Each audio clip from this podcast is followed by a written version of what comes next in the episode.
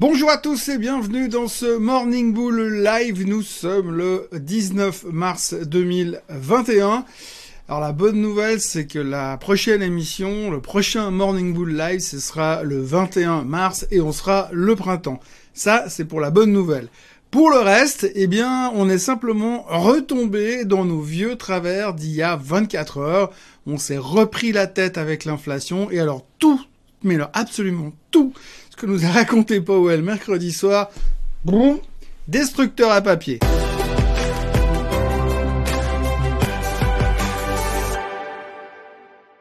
Alors parlons-en un peu. Qu'est-ce qui s'est passé encore une fois? Alors on a eu une relativement belle journée en Europe puisque les Européens ont salué les déclarations de Jérôme Powell, les ont pris pour argent comptant et on était plutôt satisfait, plutôt heureux de ce qui se passait. Donc relativement bon comportement des marchés européens hier et puis en fin de journée, quand les Européens sont rentrés à la maison, ce qui, ce qui arrive souvent, et les Américains se sont dit, bon, c'est bon, ils sont partis là, alors on y va, bam Alors paf, le 10 ans, il est remonté. Les rendements du 10 ans sont remontés, donc tout d'un coup on s'est retrouvé à 1,70 et on s'est dit oh my god, qu'est-ce qui va se passer? Et du coup, eh bien, le marché s'est fait démonter et on s'est repris les mêmes histoires, mais les mêmes. Ce qui est vraiment phénoménal dans ce qui vient de se passer, c'est qu'on a l'impression que, mais vraiment, on n'a rien écouté et rien appris. Ou alors, simplement, on part du principe que Jérôme Powell est en train de nous raconter que des conneries, il n'a aucune idée où il va, et nous, nous, dans la finance, on sait nettement mieux.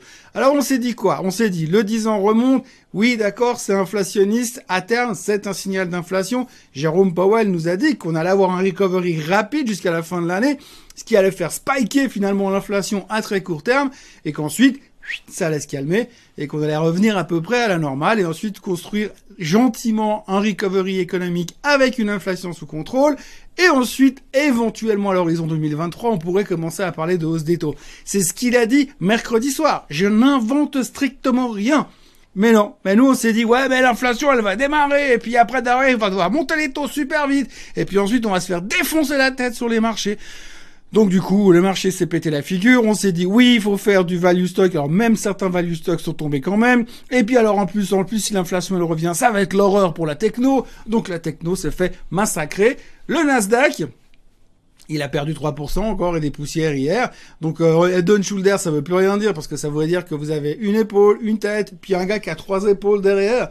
Donc ça veut rien dire, mais en tout cas techniquement c'est pas super euphorique là tout de suite sur le Nasdaq. Évidemment avec une journée comme ça, et puis quand on regarde le S&P 500, ben c'est à peu près pareil. On a aussi une sale tronche sur le S&P qui pourrait corriger, revenir chercher sa moyenne mobile. En tout cas, dans un premier temps, celle des 50 jours, euh, ce qui suffira à nous foutre largement la trouille si ça devait se produire euh, cet après-midi.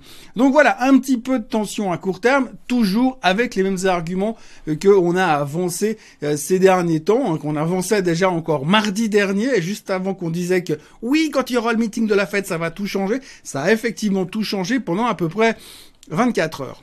On peut parler du 10 ans aussi. Le 10 ans, c'est fait, euh, donc euh, c'est fait. Les, les obligations du Trésor américain du 10 ans sont fait taper dessus, donc forcément ça fait monter le rendement. Le rendement est monté à 1,70 et on se dit, oh mon Dieu, on arrive sur les 1,70. Qu'est-ce qui va se passer?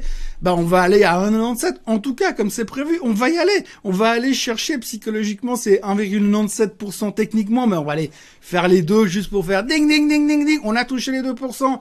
Et donc du coup, les marchés sont stressés et la techno en prend plein les dents derrière.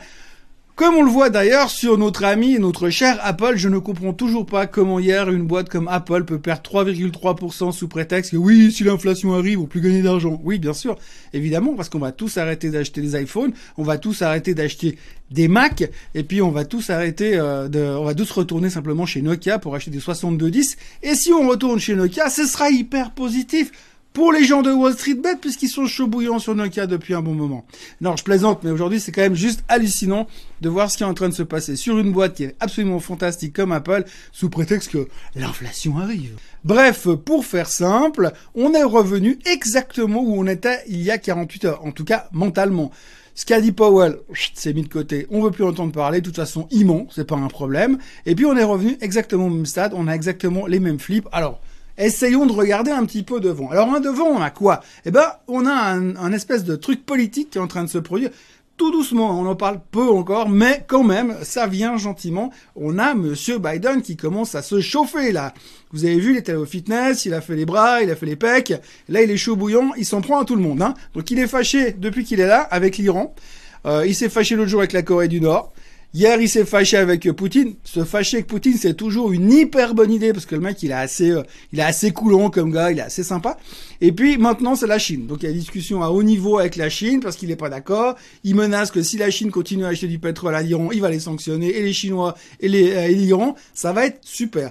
Donc en gros, ce qu'il faut retenir quand même, c'est qu'on sait que les démocrates, les présidents démocrates dans l'histoire, ils aiment la guerre. Ils veulent en avoir une, en tout cas à eux.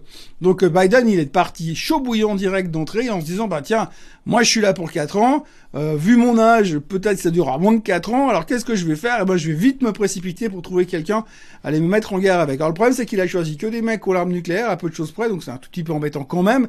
Puis c'est pas des tout petits trucs, hein. Non, c'est la Russie, la Chine, l'Iran et la Corée du Nord. Donc voilà, c'est un peu différent, mais on attend de voir ce qui va se passer. Donc du coup, bah, j'en profite pour vous dire, peut-être qu'il faut à nouveau regarder encore un peu plus le secteur de l'armement comme idée du moment. Donc en attendant qu'il envahisse le Canada, ce qu'on peut déjà regarder comme titre, il y a trois titres phares qu'on peut regarder régulièrement, c'est Lockheed Martin, General Dynamics et Raytheon, qui sont un peu les trois papes de, de l'armement, du gros truc vraiment aux États-Unis, où on peut investir dans cette thématique. Alors comme on le voit sur les charts qui défilent successivement sur les trois titres, eh bien on voit clairement que euh, ici il y a déjà un mouvement qui a été fait sur certaines. Euh, la, ça c'est pas forcément à cause de la guerre, mais c'est plutôt à cause du côté value stock. Hein. On est revenu dessus.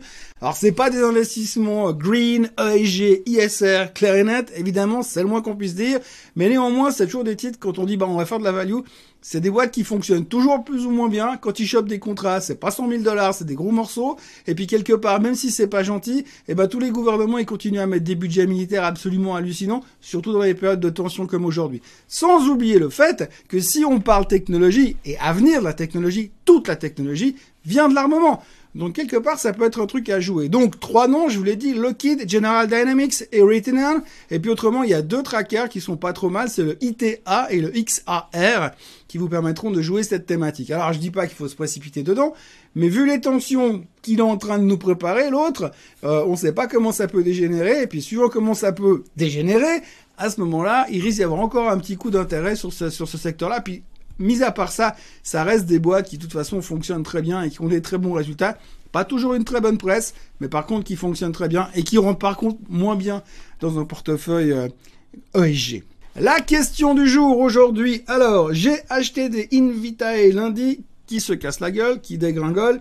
Compte tenu des derniers développements sur le Nasdaq, liquiderais-tu la position avec une perte de 8% ou les conserverais-tu? Sinon, où est-ce que tu placerais le stop loss? Alors, la problématique, c'est que si on regarde les chiffres, Invitae, on en a parlé l'autre jour dans une émission précédente, ce qu'il faut retenir, c'est une boîte qui fait de la génétique, qui fait des tests génétiques, euh, avec le retour à la liberté en France, hein, mais aux États-Unis par exemple, les gens vont gentiment retourner chez le médecin physiquement, ils vont devoir faire de plus en plus de tests, et normalement Invitae, Invitae pardon, va en profiter et devrait pouvoir repartir gentiment. C'est une boîte qui fonctionne, c'est une boîte qui a des réels prospects, elle fait partie des top 10 de Cathy Wood dans, dans le Ark Invest. Par contre, effectivement, il y a de la concurrence au niveau des diagnostics. Donc par rapport à ça, ça peut toujours être compliqué. Après, c'est un titre qui est extrêmement volatile. On estime qu'il est à peu près deux fois plus volatile que le S&P 500, ce qui n'est pas peu dire. Donc il y a des risques effectivement d'avoir des mouvements assez importants comme on peut le voir sur le graphique.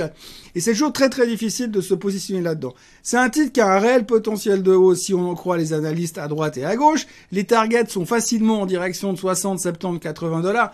Euh, Cathy Wood, tombe encore à bien, bien plus que ça. Elle est hyper brûlante dessus hyper euh, positive. Donc du coup, eh bien, c'est un titre qui a l'air pas mal. Par contre, c'est vrai que c'est volatile. Alors quand vous rentrez dans ce genre de, de, de titre, c'est toujours difficile de mettre un stop loss à 2-3% en dessous parce que 2-3% c'est fait comme ça. On l'a vu hier et avant-hier. Donc ça reste des titres qui bougent beaucoup. En gros, pour faire simple, euh, techniquement, c'est difficile de prendre des positions là-dessus, mais quand je regarde le graphique, je me dis que J'essaierai de les garder jusqu'à en dessous de 35, puis je mettrai un stop loss à 34,90 euh, pour me dire si jamais vraiment ça casse. Si elle va là, elle va redescendre à 30, 29 dollars. Et à ce moment-là, on pourra peut-être essayer de la rejouer à la rose. Mais là, tout de suite, j'essaierai quand même de serrer les fesses dépendant de l'exposition globale du portefeuille, bien sûr. Mais euh, c'est toujours difficile de répondre à des questions comme ça. Où est-ce que je vendrais Est-ce que je me couperais Est-ce que je prendrais la perte? Mais globalement, j'ai l'impression que euh, il y a quand même un potentiel sur cette action et ça peut être très volatile. Donc il faut se préparer si on veut bénéficier de, la performance derrière à pas trouver toujours le bon niveau. Néanmoins, stop loss en dessous des 35 à court terme, mais si ça va beaucoup plus bas que 35 après, je pense pas qu'il faut non plus l'oublier. Et euh, le moment où la tech redeviendra in the mood, il faudra aussi la garder sur la liste pour la reprendre et pour se refaire si on a une perte de 10, 15 ou 15% sur cette position-là. Deuxième question du jour, euh, on me demande euh, après qu'est-ce que je pense d'Adobe? Alors j'ai quelqu'un qui a acheté des Adobe récemment à 430, ce fera. Euh, il y a les résultats qui seront publiés la semaine prochaine, le 23 mars pour être précis. Qu'est-ce que j'en pense? Alors euh, d'abord, c'est toujours là aussi c'est sympa parce que vous achetez quelque chose, vous faites quelque chose, après vous venez me dire qu'est-ce que t'en penses.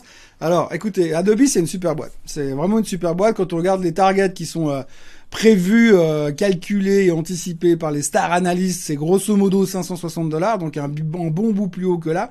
Elle a toujours une historique d'être assez bonne au niveau de la publication des résultats. Elle surprend souvent à la hausse, donc ça c'est des choses qui sont plutôt encourageantes. D'un point de vue purement technique, c'est pas beau du tout. On est en train de, de, de, tester les supports sur les niveaux des 430. Euh, on est en train de, on est passé euh, se faire pas loin de en dessous de la moyenne mobile. Et puis euh, la tendance de fond est en train de se dessiner à la baisse. D'ailleurs, on a euh, la moyenne mobile des 50 jours qui part en direction des 200, ce qui veut dire qu'on est en train de faire une dead cross. En gros, une signal de tendance baissière à moyen terme. Donc il faut un peu se méfier. Ça, c'est l'aspect technique. L'aspect fondamental, euh, eh bien, je vous l'ai dit, c'est plutôt bullish et pour utiliser leurs produits régulièrement en faisant ces vidéos, eh bien, euh, je dis que je trouve que c'est plutôt pas mal et que ça fonctionne plutôt bien. Alors, le système d'abonnement, la boîte cartonne, et il y a beaucoup de positivisme. Par contre, ça peut être effectivement volatile parce qu'en plus, eh, c'est une tech, donc c'est toujours un peu compliqué. Donc difficile. Après, jouer les résultats dans cet environnement-là aussi, c'est très compliqué euh, puisque bah, c'est pile ou face. Hein. On l'a vu, ça peut être des super bons résultats, mais si l'état d'esprit n'est pas hyper positif en faveur de la tech, comme c'est le cas aujourd'hui, il peut y avoir euh, des prises de profit. Maintenant, de nouveau, si je vous dis vendez-les parce que je la sens pas là tout de suite, puis qu'elle prend 14% ou 28% sur les résultats la semaine prochaine, c'est toujours un peu délicat. Donc j'ai pas de réponse claire à dire. Ça c'est mon boulot de commentateur euh, télé. Euh, j'ai pas vraiment de, de, recommandations à faire. Simplement, il faut tenir compte du fait que fondamentalement, ça vaut plus que ça. Maintenant, dans l'environnement, au niveau du momentum, ça pourrait être un petit peu difficile. Néanmoins, comme à chaque fois, au résultat, c'est pile ou face. Vous voyez que je fais super bien la météo Voilà, c'est tout ce qu'il y avait à dire pour aujourd'hui, c'est tout ce qu'il y avait à dire pour cette semaine. Donc, je vous encourage pour la cinquième fois de la semaine à liker euh, cette vidéo. Je vous encourage aussi à vous abonner à la chaîne Suisse Côte Suisse. Et puis, euh, et puis, ben, je vous retrouve euh, lundi matin bon pied, bon oeil, passez un excellent week-end, ça fera du bien euh, de se couper un peu de tout ça après une semaine un petit peu décousue. Je me réjouis déjà de vous revoir dans quelques jours. Profitez bien, bon week-end, bye bye.